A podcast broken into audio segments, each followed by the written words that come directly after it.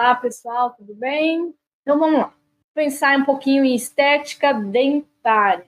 Então a gente tem a macroestética, que está relacionada aos dentes com a face do meu paciente, os dentes com os lábios, o periodonto, né, a gengiva, e os dentes em grupo. Na microestética, eu vou avaliar o tamanho e forma dos dentes, a inclinação dos mesmos, a, a cor, a textura e a propriedade ótica dos dentes. Eu tenho que entender um pouquinho disso. Então, com relação ao rosto, uh, o que chama a atenção no rosto é a boca e os olhos. Então, para a gente que somos dentistas, a boca é o que chama mais a atenção. Então, a gente tem que observar, por exemplo, fazer alguns traços verticais, horizontais, para a gente proporcionar a largura dos incisivos centrais, que são os dentes dominantes na estética do sorriso, se a largura dos nossos incisivos centrais, eles estão de acordo com a largura do rosto.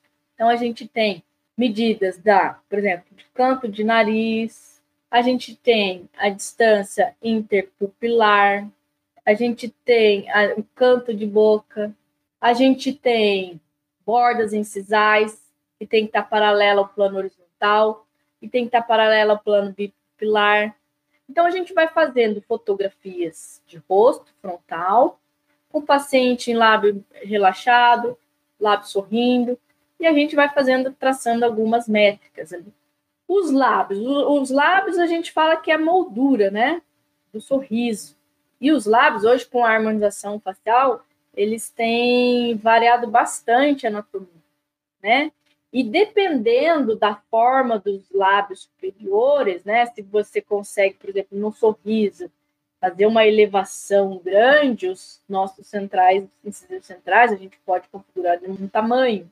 Ah, não, o, o, lábio não mostra muito os dentes, eu tenho um sorriso baixo, eu tenho a linha do sorriso mais baixa. Tudo isso vai influenciar na altura, no tamanho dos dentes. Os lábios, quando está em repouso em pacientes jovens, né? E a boca levemente aberta, geralmente cerca de 2 milímetros de borda incisal aparece nos dentes superiores. E as gengivas? Então, o contorno gengival se apresenta regular, né? Geralmente o incisivo lateral é um pouquinho mais apical, o zênite, né? Um pouquinho mais apical em relação aos zênites dos centrais e dos caninos. O ponto de contato desses dentes também com a crista óssea determina a forma, tamanho e posição das ameias. Então, tudo isso, as ameias, o ponto de contato, os zênites, a curva do sorriso, que geralmente é paralela à curva do lábio inferior. Então, ó, o contorno da margem gengival, como delineado pelos níveis cervicais dos caninos superiores e dos incisivos centrais, deve ser paralelos à borda incisal e à curvatura do lábio inferior. Então, tudo isso ele segue uma estética dentes em grupo. A harmonia entre os dentes se dá através da proporção áurea. Então, quando a gente vê um sorriso no plano frontal, a gente tem que ver a proporção dos incisivos. Então, vamos lá. O incisivo ele tem a proporção de 1,618, o incisivo 1 e o canino 0,618. A linha do sorriso é uma linha imaginária, né? Traçando ali da, da do bordo incisal dos centrais até o bordo dos caninos, seguindo a angulação, né? Ou seja, ele é paralelo à curva do lábio inferior, né? Do sorriso. A borda incisal dos laterais superiores fica um pouquinho ali de meio a um milímetro e meio mais curto que dos incisivos centrais. E lembrar que o zênite também do lateral superior, ele é meio milímetro mais coronal em relação aos zênites dos incisivos centrais caninos, tá bom? Inclinação axial. Então, geralmente, os incisivos centrais ou eles são paralelos, ou eles são ligeiramente distalizados no seu longo eixo.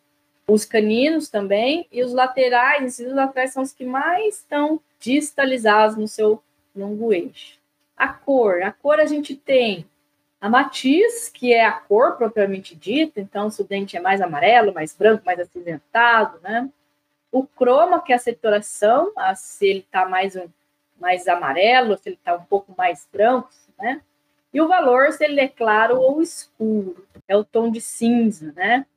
E esse valor, ele é quanto mais claro, mais alto é o valor.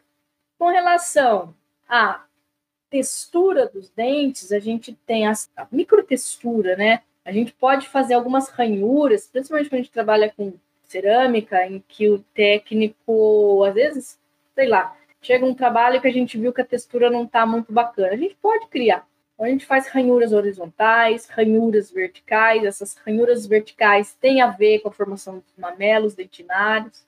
Porque tudo isso, essas texturas vão influenciar na reflexão de luz. Um dente jovem, ele tem muita textura, e quanto mais textura, mais claro é o dente. Um dente envelhecido, ele já tem muita abrasão ali, com escova de dente tudo mais, é um dente mais liso. Então, um dente mais translúcido. Uma outra propriedade muito interessante dos nossos dentes e que as resinas compostas, né, a gente vê aí que precisam ter, tá com relação à opalescência. Então, que a gente tem que lembrar? O que, que é a luz, né? A luz é um comprimento de onda.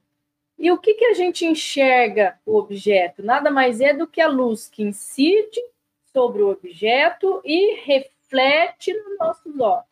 Tá? Essa palavra é importante. A reflexão de luz. Então, a reflexão, a luz refletida, é uma luz que, que bate no objeto e volta nos nossos olhos e a gente está no mesmo meio. A luz que é transmitida é a luz que bate no objeto, atravessa o objeto, ou seja, ele já está em um outro meio, um meio 2. E aí é o que acontece com o nosso dente. O nosso dente, o que, que acontece? Quando bate a luz e incide nele e volta para os nossos olhos, ou seja, a luz que reflete, o dente ele tem um tom azulado. Agora, a luz que transmite através dele, é uma luz alaranjada. Então, esse é o fenômeno da opalescência, tá? Que a gente tem que lembrar que tem a ver com o espalhamento dos menores comprimentos de onda de luz visíveis. É importante isso que eu estou falando para vocês, porque essas palavrinhas aqui vão fazer diferença lá na frente, na hora que vocês forem responder questão. Uma outra propriedade ótica dentes é a translucidez. Então, a área translúcida, ela está entre os mamelos e o halo palescente, aquele halinho esbranquiçado, né? Da borda incisal. Então, em dentes jovens, ela é mais tom azulado, no paciente idoso já é um pouquinho mais em tom de âmbar.